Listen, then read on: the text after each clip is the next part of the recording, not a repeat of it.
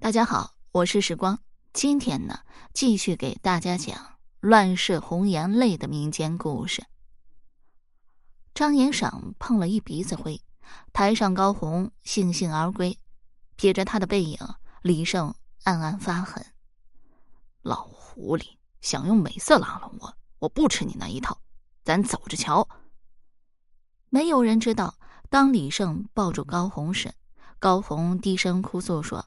在被送来前，张延赏抓了他的母亲。如果他不听从张延赏的安排，劝李胜少作梗，他就杀了他的母亲。可他宁愿死，也不愿辜负李胜。李胜听得心痛，悄声叮嘱道：“今夜子时，我会去救你们脱离苦海。”当晚，李胜穿上夜行衣，带领七八个侍卫直奔张府，翻墙入院，眼瞅着就将。靠近高红的卧房，暗影里突然窜出一条凶恶大獒，吠叫扑来。护院家丁被惊醒，顷刻间双方杀乱了套。营救失手啊，还给张延赏留下了两个活口把柄，顿时让李胜英雄气短三分。次日早朝，圣上又提起了拜张延赏为相、协理朝政的事。这次李胜强憋着一肚子火，再没吭声。当然，李胜也加官进爵，不过都是虚衔，实权全部被剥夺。明摆着庆族之变，让唐德宗长了记性，功高盖主，遗患无穷。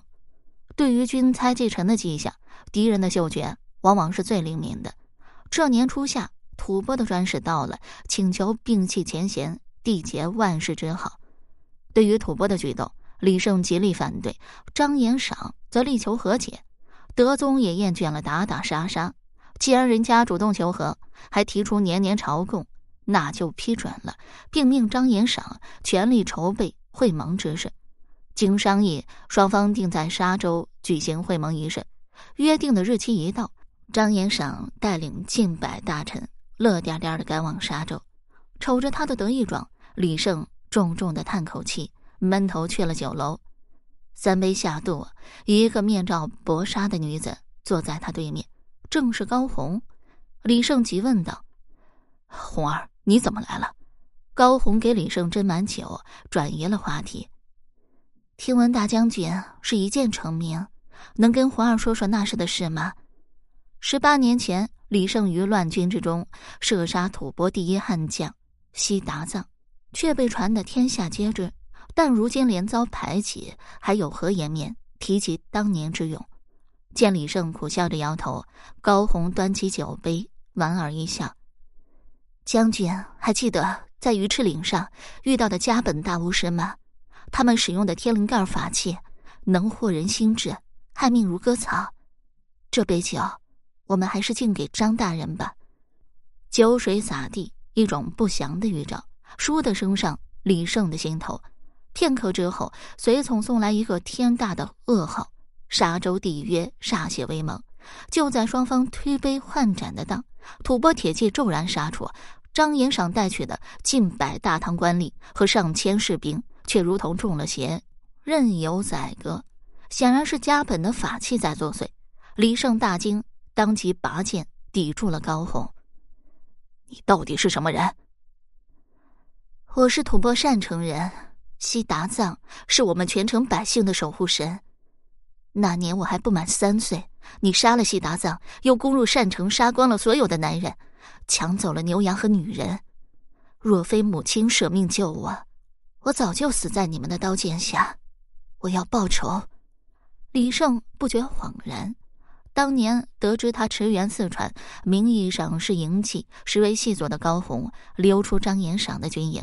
与本教大巫师加本在鱼翅岭上演了一场妓女大战，战事结束，李胜要带他走，是他故意将消息透露给了张延赏，意在激化二人的矛盾。要知道，两人可都是唐德宗的左膀右臂，哪一条废了，大唐都将元气都将大伤。完全能想见，那夜的营救计划也被他一字不漏的告诉了张延赏。